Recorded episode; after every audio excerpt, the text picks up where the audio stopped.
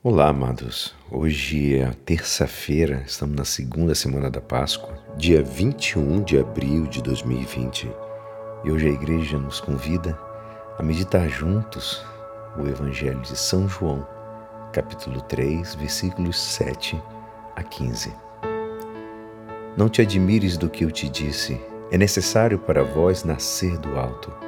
O vento sopra onde quer e ouves a tua voz mas não sabes de onde vem nem para onde vai. Assim é também todo aquele que nasceu do Espírito. Nicodemos então perguntou: Como pode isso acontecer?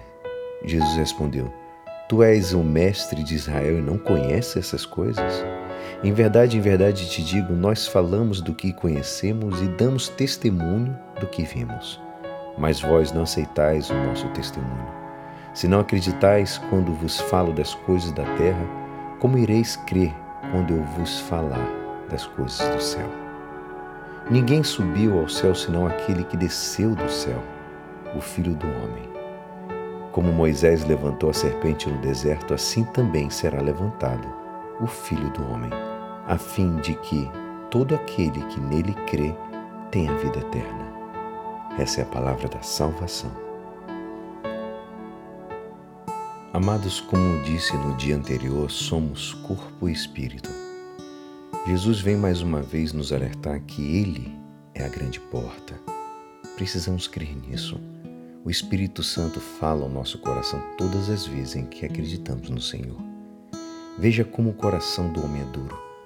Mesmo ressuscitado, Jesus ainda era questionado sobre dúvidas. Quando iremos realmente reconhecer que Ele é verdadeiramente o Salvador, a porta para a eternidade. Quando vamos nos apressar realmente nos esforçarmos a uma vida nova, baseada em um amor a Deus e a todos os nossos próximos. É necessário uma conversão urgente antes que seja tarde demais. Uma pergunta: o que você faz no seu dia a dia que prova que você é um verdadeiro cristão? E o que você faz que te separa do Senhor. E é assim esperançoso que esta palavra poderá te ajudar no dia de hoje, que me despeço.